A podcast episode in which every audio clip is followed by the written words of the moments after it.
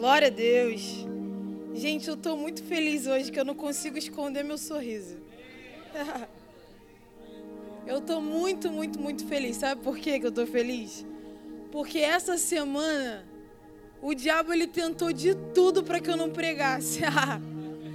Mas hoje eu estou aqui. Hoje eu estou aqui, eu vou pregar.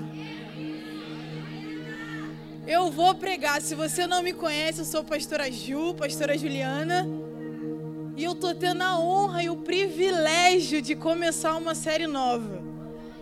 E essa série eu tenho certeza que vai impactar a sua vida. Vai impactar a sua história. E o Espírito Santo estava falando comigo ali no louvor. Que privilégio ter as portas dessa igreja aberta para falar de um tema onde lá fora o inimigo quer roubar de muitas vidas isso, que é a convicção. Ele tá por aí tentando tirar isso.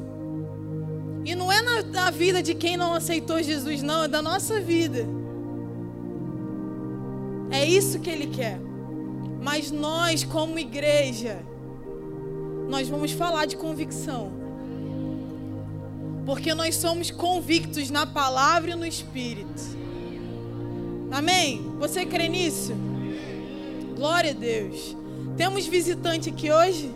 Se você está visitando a gente pela primeira vez, levante sua mão, seja muito bem-vinda. Glória a Deus. Gente, eu estou muito feliz, eu vou começar. Eu tenho certeza que o Senhor vai fazer coisas grandiosas hoje aqui nessa noite. Coisas grandiosas.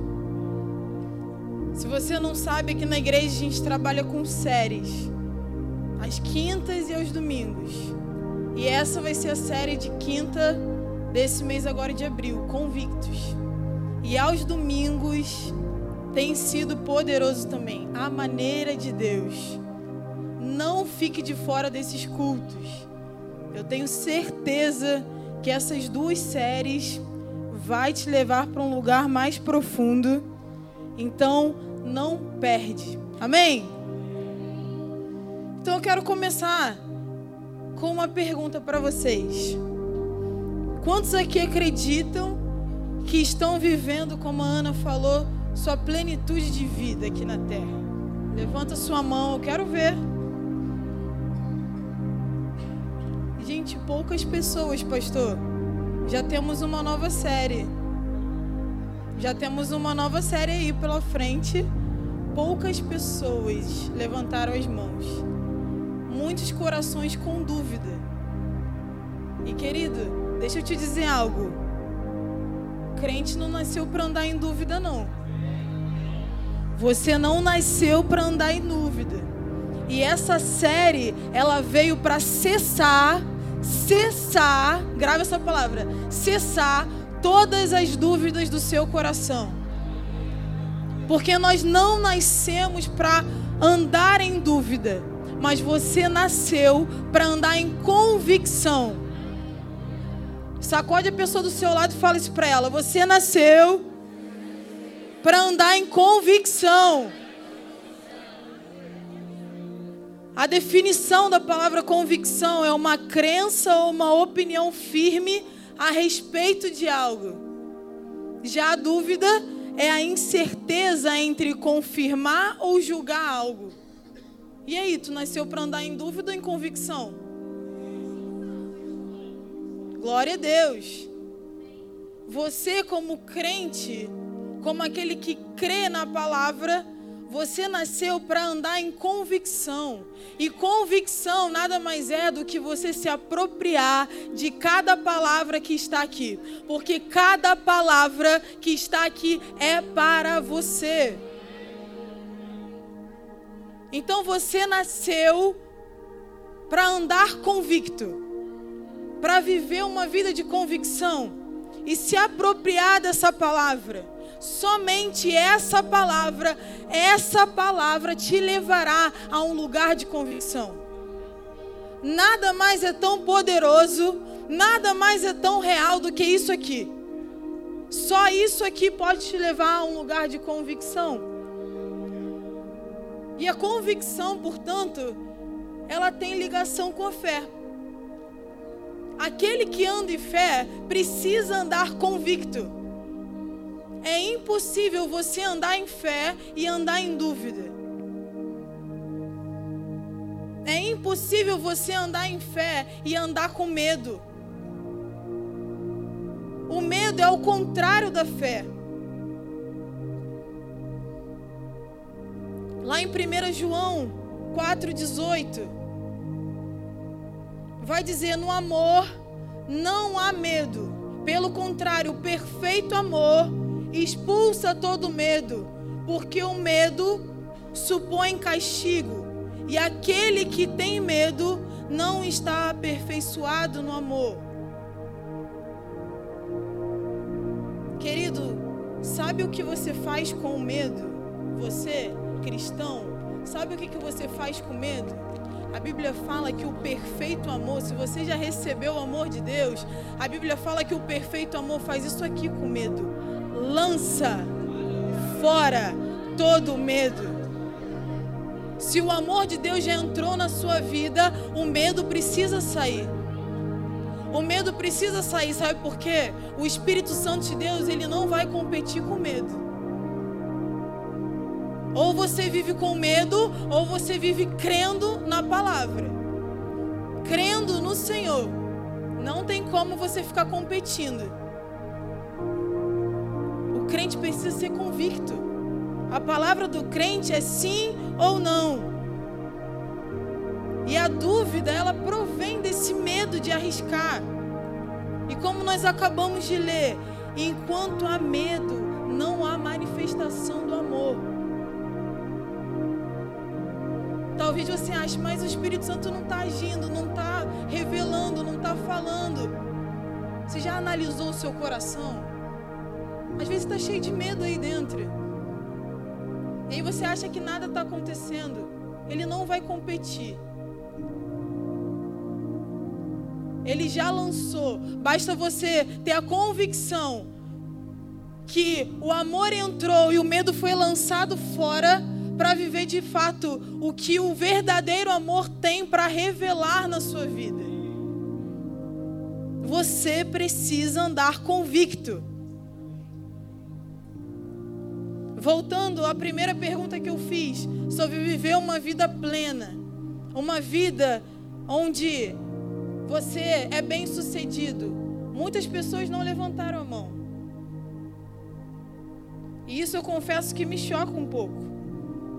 Eu estava pesquisando e alguns estudos dizem que a maioria das pessoas acham, acreditam que ser bem-sucedido é você ser cheio de saúde, é você ser cheio do dinheiro, é você ter bens, propriedades, bens materiais. Isso é você ser bem-sucedido. Mas hoje eu vim aqui te dizer que na nossa caminhada cristã, para a gente de fato viver da plenitude que o Senhor disponibilizou para a gente aqui nessa terra, o ser bem-sucedido é nós encontrarmos o nosso propósito. Você não é bem-sucedido porque você tem saúde plena, porque você tem bens materiais. Você é bem-sucedido quando você encontra o seu propósito.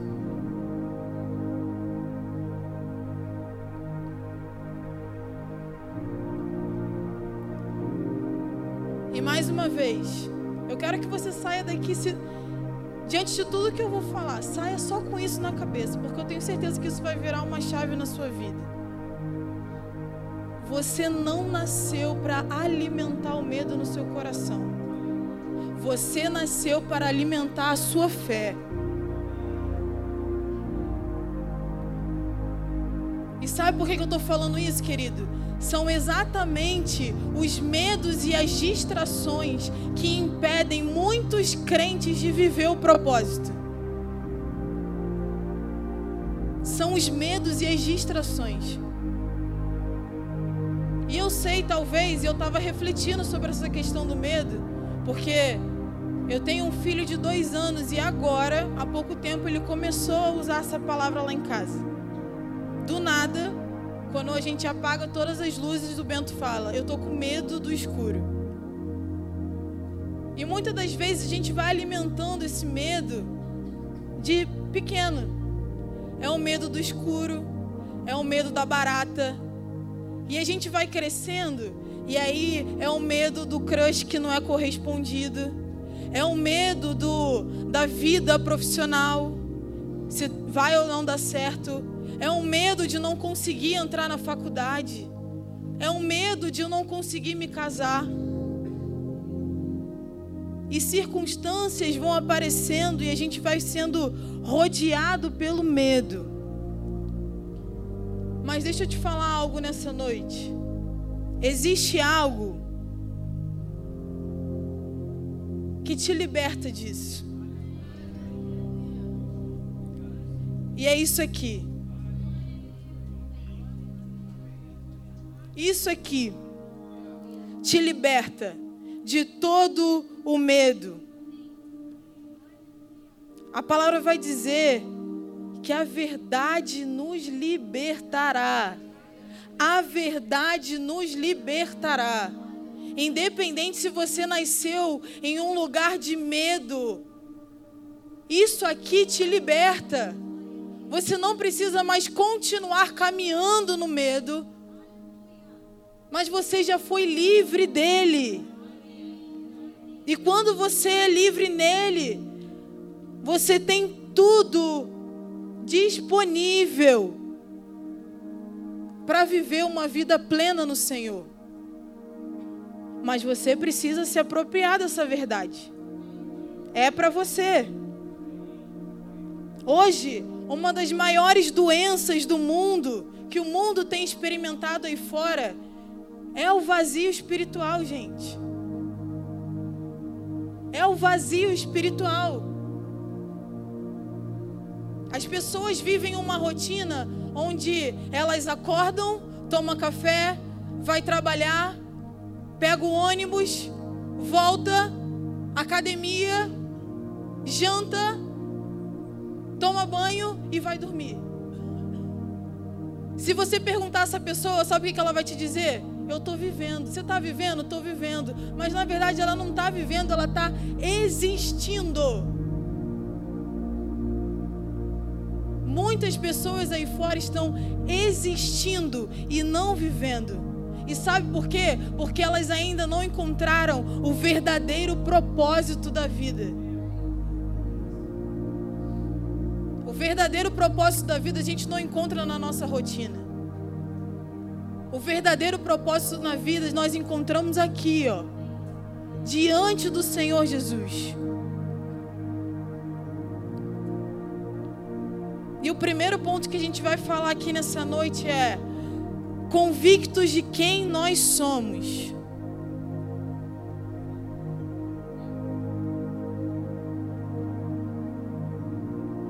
Nós precisamos conhecer quem nós somos.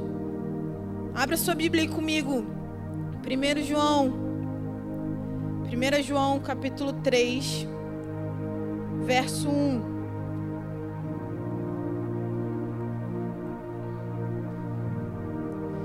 Vai dizer assim: Vejam como é grande o amor que o Pai nos concedeu, que fôssemos chamados filhos de Deus, o que de fato somos. Por isso o mundo não nos conhece, porque não o conheceu. Sabe, querido, eu já ouvi algumas pessoas falando assim para mim. Eu eu nasci por acidente. Os meus pais me tiveram por acidente. Não me planejaram e eu tô aí. Eu sou um acidente. Eu não sei se esse é você. Mas hoje eu quero te dizer que por mais que os teus pais não tenham te planejado, o Senhor Jesus te planejou. O Senhor Jesus te planejou. A Bíblia fala que ele te conhecia desde o ventre. Desde o ventre o Senhor te conhecia. E uma vez eu ouvi isso. Pode até existir pais acidentais, mas filhos não.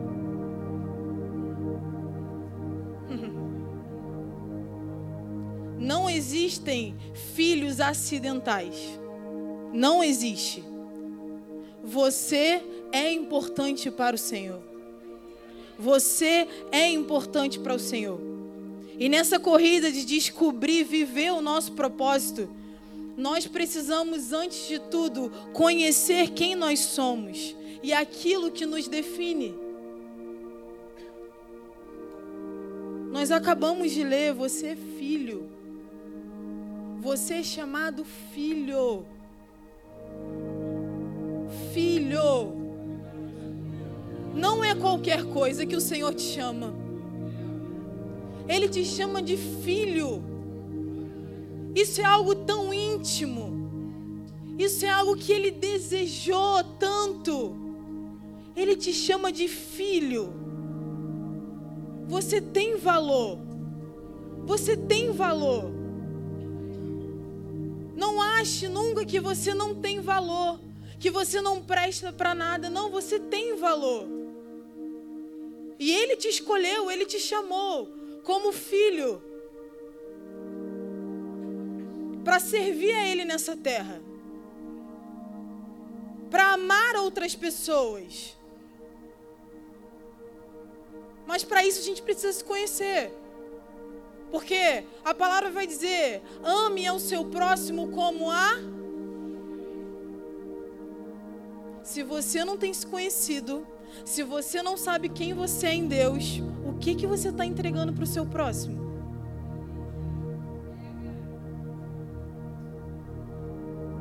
Você precisa saber da sua identidade. E você tem uma identidade. Você não é qualquer um.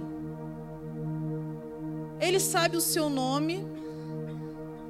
Ele conhece a tua história. Ele, inclusive, já escreveu toda a sua história. Você é chamado filho. E deixa eu te dizer algo. Não é isso aqui que me define, não não é roupa, não é tênis, não é calça. Ei, não é seu cabelo enrolado que você está fazendo transição.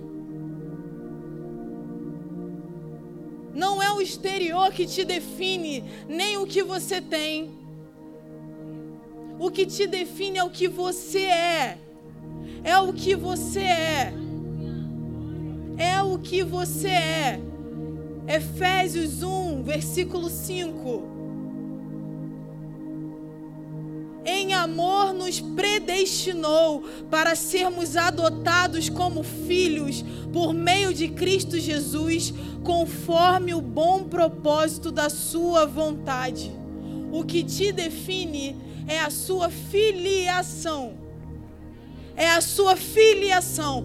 Nós fomos adotados. Ele fez questão de te adotar. Vira essa chave hoje que talvez você não tenha valor, que você nasceu por acidente. Ei, ele tem te chamado filho. Filho. Nós somos filhos e essa é a primeira definição de quem somos. E querido, como filhos, nós recebemos muito do Senhor. Muito do Senhor.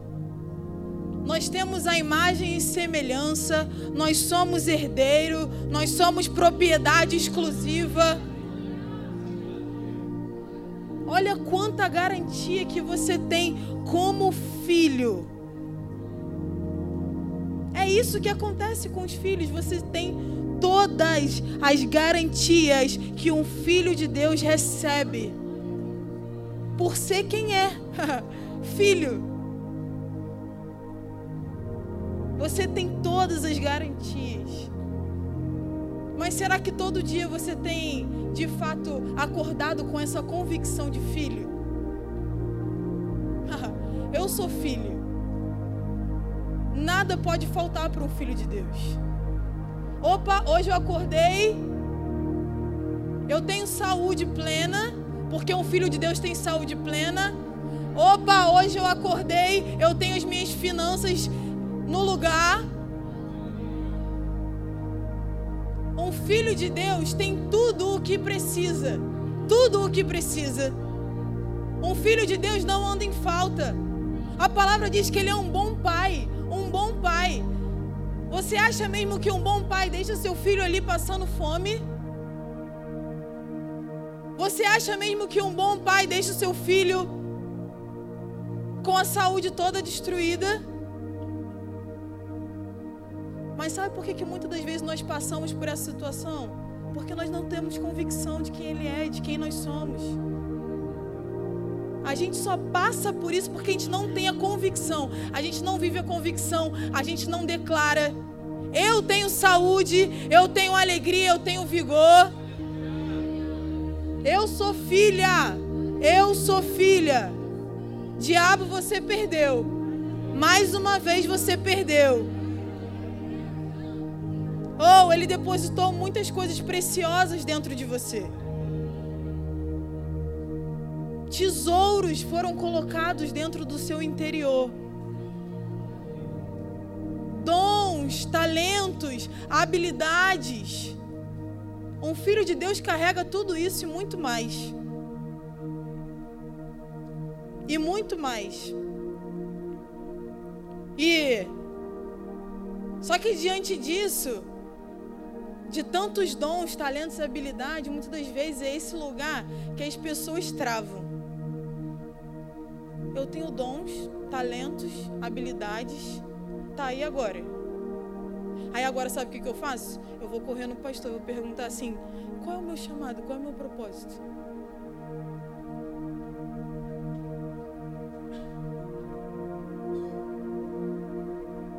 Sinto te desanimar hoje se você veio com essa expectativa, mas eu não sou eu que vou te dizer qual é o seu propósito. Nem os pastores que estão aqui hoje. Quem tem que buscar é você. Ele já depositou dentro de você. Ei, busca você, já está aí dentro. Busca saber quais são suas habilidades, quais são os seus dons, quais são os seus talentos. Não vai ser eu que vou falar, olha, o seu dom é isso, o seu, e o seu talento é esse. Busca você. Você precisa crescer nisso. Você precisa ser aquilo que você busca conhecer. E não somente conhecer, mas experimentar. O Senhor, Ele te leva a um lugar de experimentar. A Bíblia vai dizer: provai e vejam que o Senhor é bom. Ele te convida a experimentar da bondade.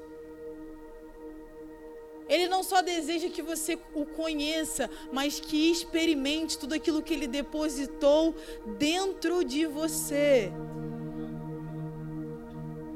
Quando quanto mais buscamos ao Senhor, quanto mais buscamos conhecer do nosso Pai, mais nós descobrimos quem Ele é. E descobrindo quem Ele é, nós descobrimos o que? Quem nós somos. Tá aí a chave para você descobrir o seu propósito e tudo aquilo que o Senhor depositou dentro de você. Busca o Senhor, busca conhecer do Senhor. Você vai saber quem é o seu pai. E sabendo quem é o seu pai, você vai saber quem você é.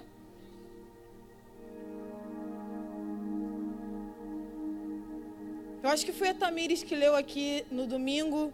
E eu já estava com esse versículo na minha cabeça há muito tempo. Oséias 3, é, 6, no versículo 3. Conheçamos o Senhor e esforcemos-nos por conhecê-lo. Tão certo como nasce o sol, ele aparecerá. Querido, isso aqui revela uma constância no nosso propósito conheçamos o Senhor, esforcemos-nos. Não é simplesmente, opa, conheci o Senhor, fechei aqui a conta, já sei quem Ele é. Não. Isso aqui é diário. Isso aqui é um estilo de vida. Se esforce em conhecer mais quem é o seu Pai, quem é o seu Deus.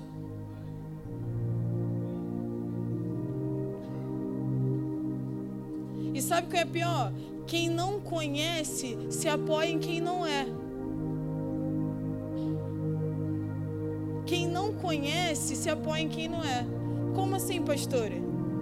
Se você não conhece quem é seu pai, se você não tem, conhece a sua identidade de filho, sabe em quem você se apoia? No vitimismo, no egocentrismo, no orgulho. Você se apoia aí. Você se apoia nesse lugar. Exatamente no lugar onde você não é. Porque filho de Deus não nasceu para ser vítima, filho de Deus não nasceu para ser orgulhoso, filho de Deus não nasceu para ser prepotente. Mas muitas vezes nos encontramos nesse lugar por não sabermos quem nós somos. E você fica naquele lugar de vítima. Ah, vou esperar ver se o pastor me nota, né? Para ver se ele ora por mim. Oh, filho de Deus! Levanta! Cadê a tua convicção?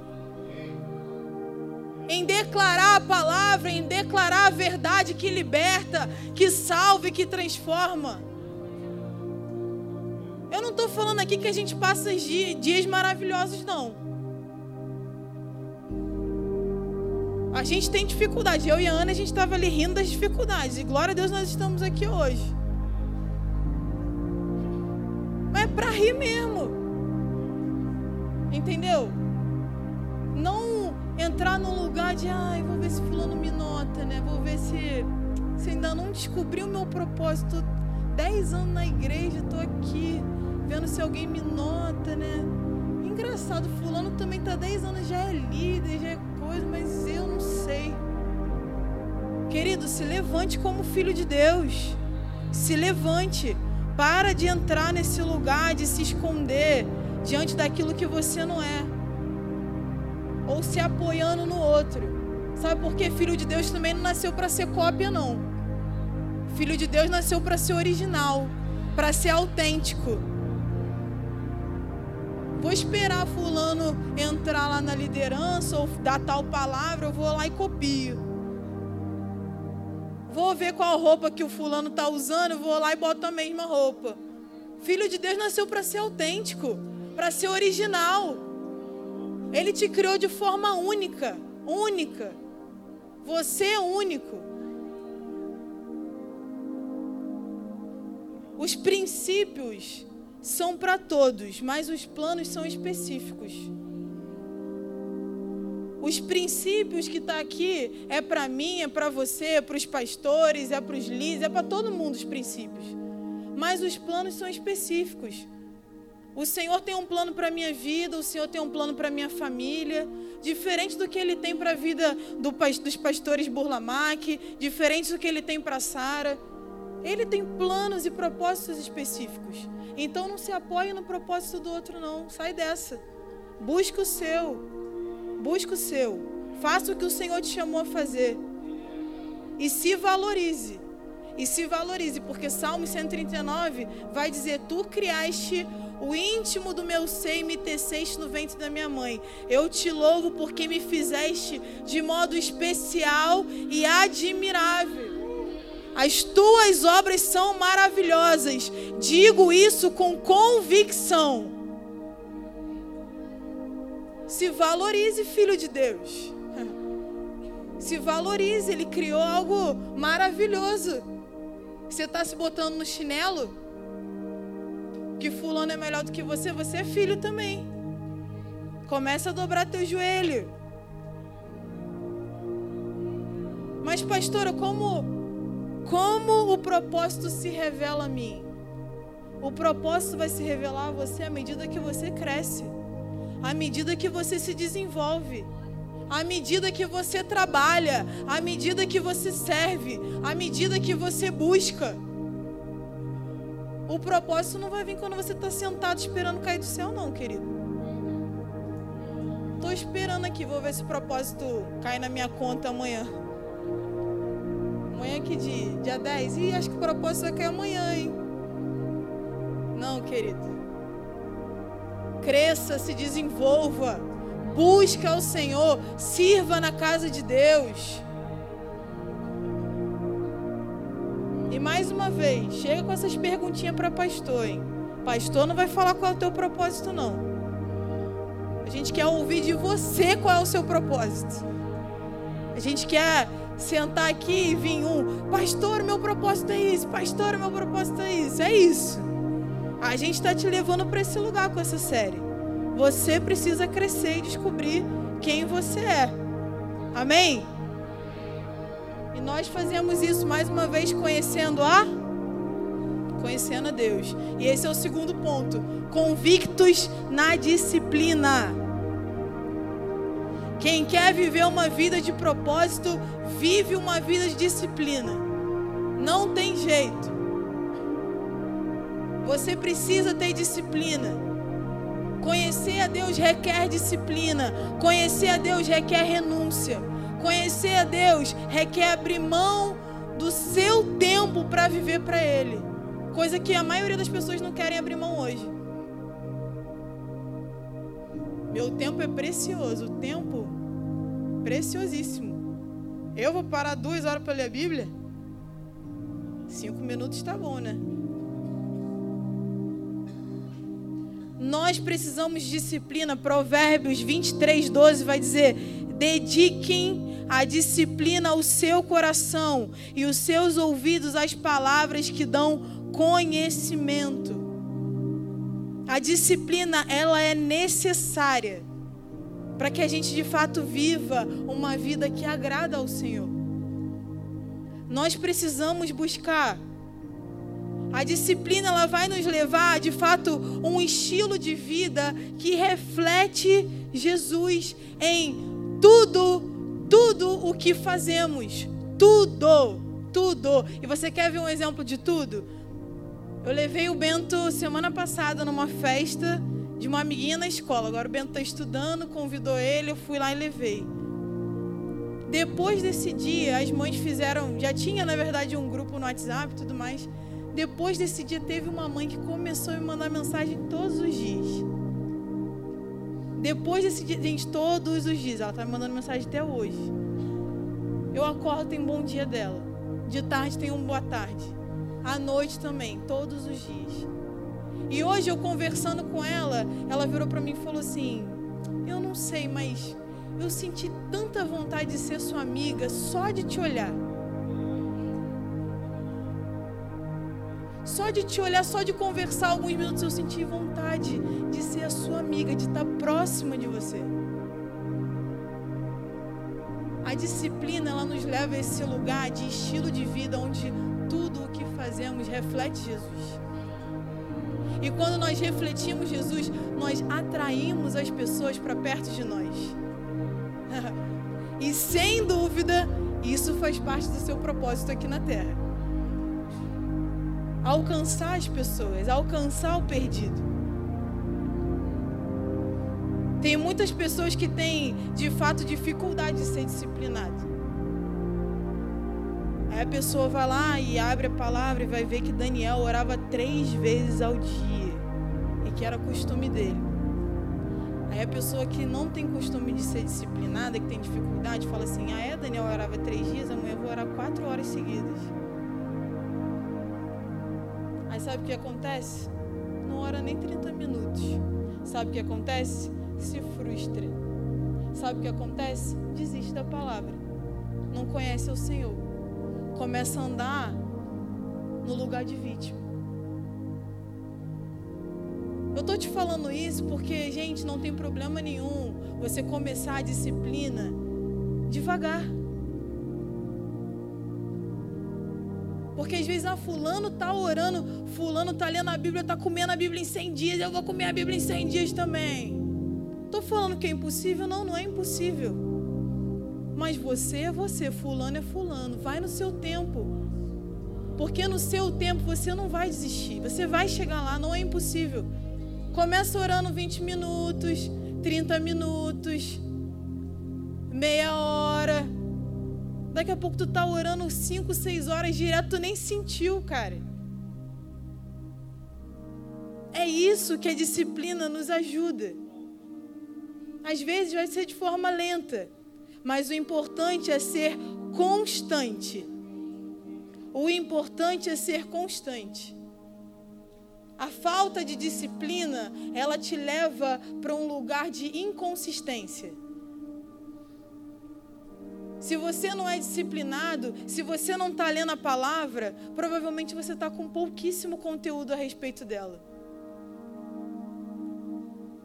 E talvez eu falo aqui, ei, vem cá, chega aqui, dá uma palavrinha de cinco minutos. Foi igual na, na temporada pastoral, o pastor Igor chegava do nada, vou rodar uma garrafa aqui, em quem cair vai pregar. Se você está disciplinado, você tem a palavra na ponta da língua. É isso que a disciplina te ajuda também, a conhecer da palavra é ter sempre a palavra. E a palavra nos garante que nós precisamos andar prontos, em tempo e fora de tempo. Se você não está estudando a palavra, querido, o que, que você está fazendo? O que, que você está entregando para o pessoal aí fora? Você precisa ser disciplinado. Você precisa ter consistência. Quanto menos você se dedica a algo, menos você sabe sobre isso. Menos você sabe. Aí você acha, pô, fulano no meu departamento sabe pra caramba, né? Pô, fulano, pô, dá a palavra bem pra caramba. Mas às vezes ele é disciplinado e você tá papando mosca aí. Seja disciplinado. Quer encontrar o propósito da sua vida e não apenas existir, busque ao Senhor Busque ao Senhor. Lá no livro de Amós 5, 4 vai dizer: Assim diz o Senhor à nação de Israel: Busquem-me e terão vida. Ei, quer ter propósito na sua vida? Quer encontrar o seu propósito? Quer viver uma vida plena? O Senhor te diz hoje: busque-me. Busquem-me. Sou eu que vou revelar. Mas me busca. Querido, isso se trata de relacionamento com o Senhor. Quando a gente fala de disciplina, às vezes isso é algo maçante, né? Pô, disciplina, tem que sentar ali talvez todo dia, mesmo horário, lá, lá. Mas isso é relacionamento com o seu pai. Isso não deveria ser maçante, mas deveria ser prazeroso. É por obrigação que você deveria fazer isso, mas por prazer. Eu estou lendo a Bíblia de forma cronológica. E eu estou lendo histórias tão incríveis que eu termino de ler e falo assim: caraca, eu estou com muita expectativa para amanhã. O que, que vai acontecer com essa história? E assim deve ser, a gente deve ter expectativa pelo que a palavra vai se revelar a nós. É viver com essa expectativa, viver de fato relacionamento. Infelizmente, as pessoas hoje não querem se comprometer, essa é a realidade. Abre sua Bíblia comigo em Hebreus. Eu já estou quase me chegando no fim.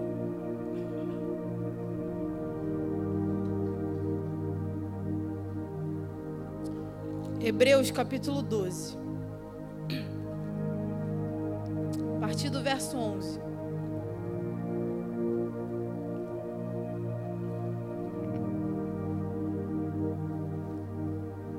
Vai dizer assim: nenhuma disciplina parece ser motivo de alegria no momento, mas sim de tristeza. Mais tarde, porém, produz fruto de justiça, paz para aqueles que por ela forem exercitados. Portanto, fortaleçam as mãos enfraquecidas e os joelhos vacilantes. façam caminhos retos para os seus pés, para que o manco não se desvie, antes seja curado. Existe fruto na disciplina. Existe fruto na disciplina. Algo que talvez para você é algo maçante, algo que talvez você vai ter que sentar e ler e ficar ali horas. Ou existe fruto nisso. Existe recompensa nisso. Não é maçante. A verdade é quanto mais eu me aproximo do Senhor, mais ele revela o seu propósito.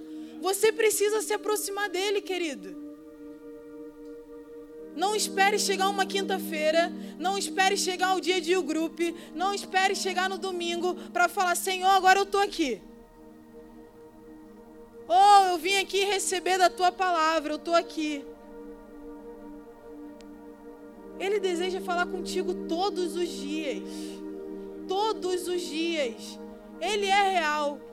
Isso é relacionamento. Nós precisamos ir até Ele. E Ele vai nos mostrar. Porque aqui tem, aqui tem, eu te garanto, todas as respostas que você precisa. Tá precisando de algo hoje? Ou oh, aqui tem. Você às vezes fica quebrando a cabeça, passa horas sem saber o que fazer. A palavra está na sua cabeceira. Está na sua cabeceira. E você não abre. Poxa, eu estou mal hoje, eu estou triste, está acontecendo isso, isso, isso. Eu não sei o que fazer. A palavra está na sua cabeceira. Tem tudo aqui que você precisa. Tudo o que você precisa está aqui. Ele é real.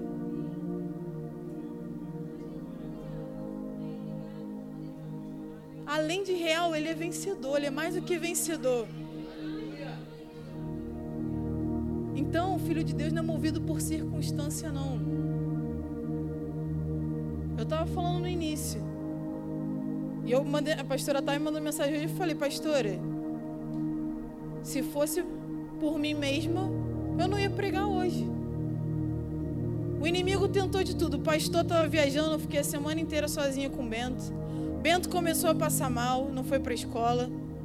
Ontem, quando eu estava terminando a minha palavra, o computador desligou. Eu perdi a minha palavra. Ele desligou sozinho, assim, ó. Aí eu liguei para ele lá de Santa Catarina e falei: me ajuda, me ajuda, vamos orar, vamos orar me ajuda, o que, que pode fazer? Ele falou, começa a orar. Começa a orar. E eu botei a mão no computador e comecei, Senhor, tu podes. Senhor, tu podes. Ou, palavra voltando agora, tu podes, tu podes, tu podes. Querido, nada aparecia. Eu continuei, Senhor, tu podes. Senhor, tu podes. Senhor, tu podes. Quando eu abri o olho, a palavra estava lá. Toda travada, mas estava lá. E a gente continuou. Falei, eu não aceito eu não aceito, ele não vai ganhar. Muitas das vezes a circunstância vai te levar para esse lugar. Ou, oh, ah, você não é vencedor, perdeu. Perdeu. Viu aí? É o computador, ah, bem feito. Perdeu, não vai pregar. Desanima, manda mensagem para a pastora, fala que não tá, não dá, cancelou aí. Não, essa semana eu falei, não, essa semana não. E nem mais nenhum dia. Ou oh, a gente de fato precisa se levantar. Não é porque algo deu errado que isso é o teu fim. As circunstâncias não definem quem você é. Eu acabei de te falar isso. Você é filho. Você é mais do que vencedor. Você é vitorioso. O Senhor, deixa eu te falar isso, querido. O Senhor já te abençoou com toda sorte de bênção. Ele já te abençoou. Ou oh, está disponível. Ele não vai te abençoar, mas ele já te abençoou. Isso é viver em convicção. Opa, eu já sou abençoado, eu já sou vitorioso, eu já tenho tudo que eu preciso. Não se renda às dificuldades e circunstâncias, mas se levante com a convicção de quem você é. Ele já te abençoou. Ele já te abençoou.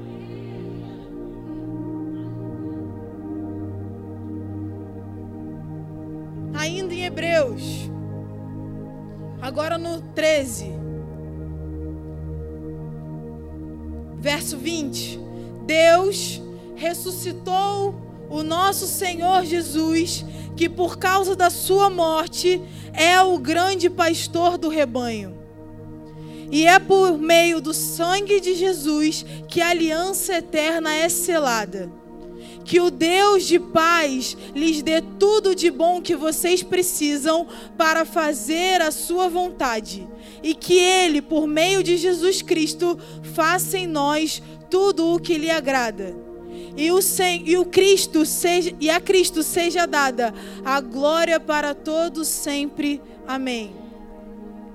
Querido, esse texto aqui vai dizer que Deus, Ele vai dar exatamente tudo o que a gente precisa. É o próprio Deus que dá exatamente tudo o que a gente precisa e sabe para quê? Para fazer a vontade dele. Ele dá o que a gente precisa para fazer a vontade dele. Tudo o que nós precisamos é para fazer o que o Senhor nos chamou a fazer. Tudo o que nós precisamos volta para Ele. é por meio de Jesus que Ele faz tudo em nós. Tudo em nós. E nós fazemos para agradar a Ele.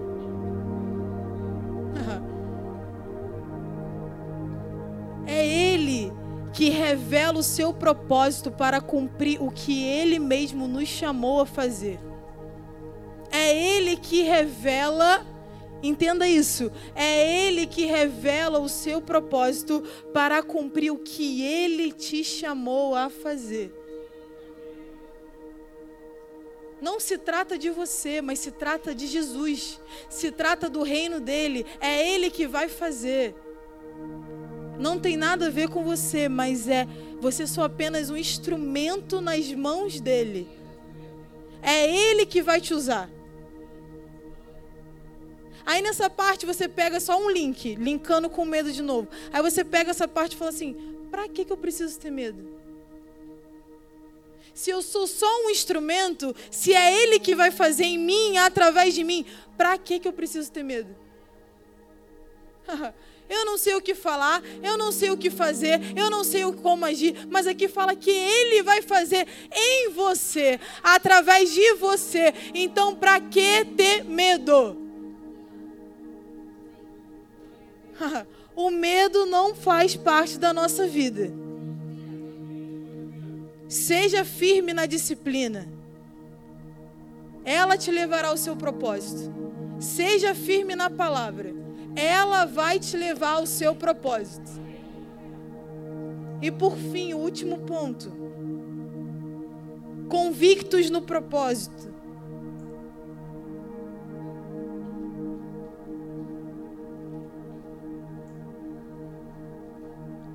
Na última série, nós falamos a respeito dos dons. E nós ouvimos muito aqui a respeito da fé ativa que é uma fé que ela nos leva a sempre confiar em Deus e desfrutar do seu poder. Independente das circunstâncias, ter fé é confiar e não se corromper pelo medo. Isso é de fato viver fé ativa. No livro de Daniel, pode deixar sua Bíblia lá aberta. Eu acho que vai ser o nosso último texto. No livro de Daniel, nós vamos ver uma história muito conhecida, que é a história de Sadraque, Mesaque e Abednego. três homens judeus que foram obrigados a se curvarem diante de uma imagem de ouro. Mas esses mesmos homens, eles foram exemplos de fé, exemplos de servos fiéis, mesmo em meio a um momento de crise. Daniel 3, no 16, vai dizer: Sadraque, Mesaque e Abidnego responderam ao rei: Ó oh, Nabucodonosor, não precisamos defender-nos diante de ti. Se formos atirados na fornalha em chamas, o Deus a quem prestamos culto pode livrar-nos, e ele nos livrará das suas mãos, ó Rei. No 18: Mas se ele não nos livrar, saiba, ó Rei, que não prestaremos culto a seus deuses, nem adoraremos a imagem de ouro que mandaste erguer. Esse texto é poderoso porque nós vemos aqui três homens que simplesmente não se corromperam. Eles não corromperam a fé deles. Porque eles sabiam quem eles eram. Eles conheciam o Senhor porque eles passavam tempo com o Senhor. E a segurança que eles tinham em Deus o tornou convictos alimentou a fé deles. E não era necessário que eles ficassem reafirmando a fé. Eles tinham convicção. Eu não vou me curvar. Quer me mandar para a fornalha? Me manda, mas curvar eu não vou. Isso é viver de convicção. Isso é viver de fé. Isso é viver o propósito. Enquanto o mundo lá fora te gritar algo a seu respeito, falar o que você deve ou não fazer, se você conhece isso aqui, você vai falar: não, não vou fazer. Porque eu sei em quem eu tenho crido, eu sei que Ele é fiel, eu não vou corromper a minha fé. Gente, se você abre o Instagram hoje, você se corrompe o tempo inteiro. Se você não está firmado algo que está nas suas mãos. Mas isso aqui também pode estar nas suas mãos, não só nas suas mãos, mas no seu coração. Não se corrompa. O compromisso que você tem com o Senhor gera em nós uma fé inabalável. O seu compromisso com o Senhor não vai te parar. Pode vir o que for, desafio que for, não vai me parar, porque eu sei em quem eu estou firmado.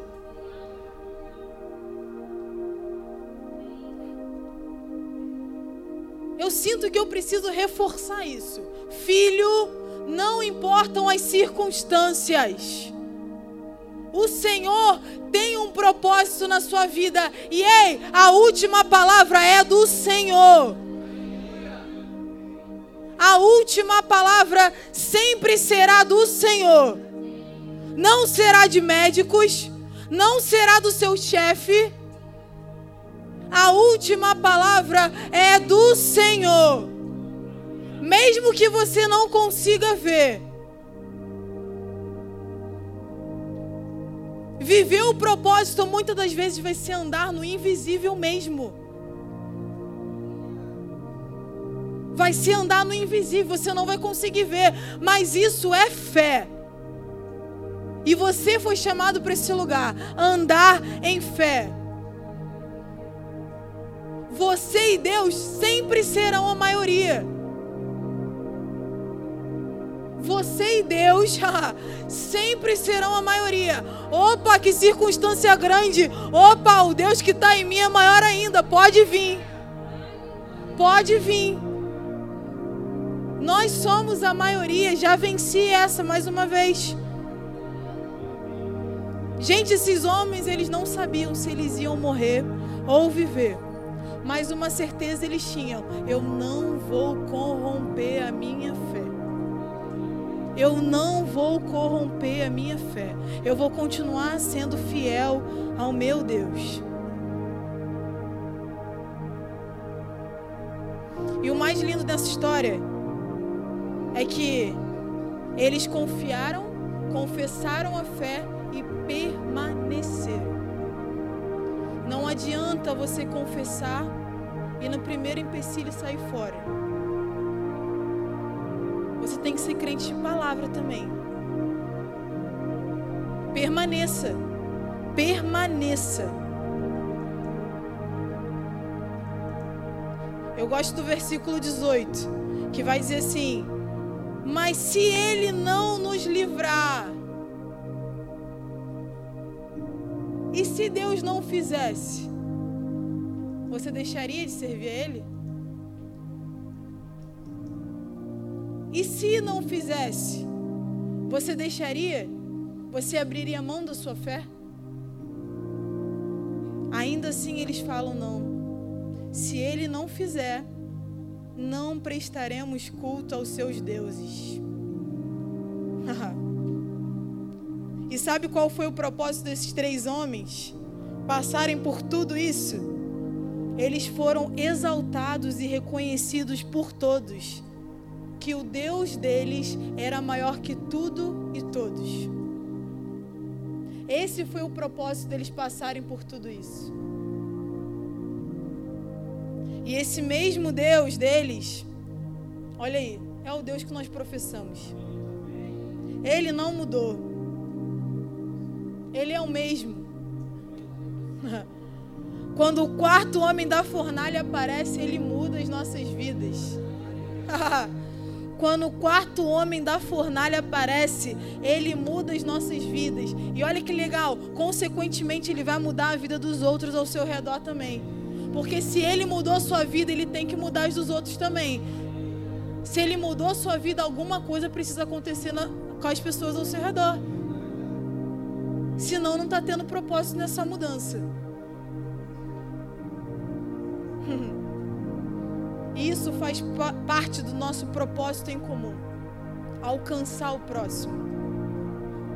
Fomos mudados pelo Senhor, agora vamos alcançar próximo com aquilo que Ele depositou em nós. Oh, você pode ficar de pé comigo?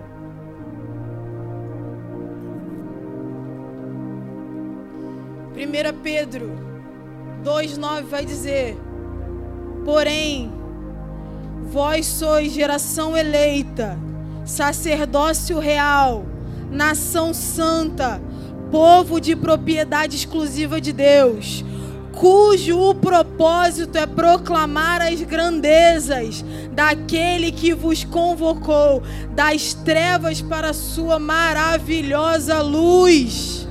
Oh, quer saber o seu propósito? Tá aí, ó. Tá embutido aí, ó. Ele te tirou das trevas e te transportou para a maravilhosa luz. Oh, proclame isso para as pessoas. Proclame aquele que é o seu pai, aquele que mudou a sua vida e a sua história. Oh! filho, eu estou convencido, convencido, que aquele que começou a boa obra, ou começou, ele é fiel para completá-la. Ele é fiel para completá-la.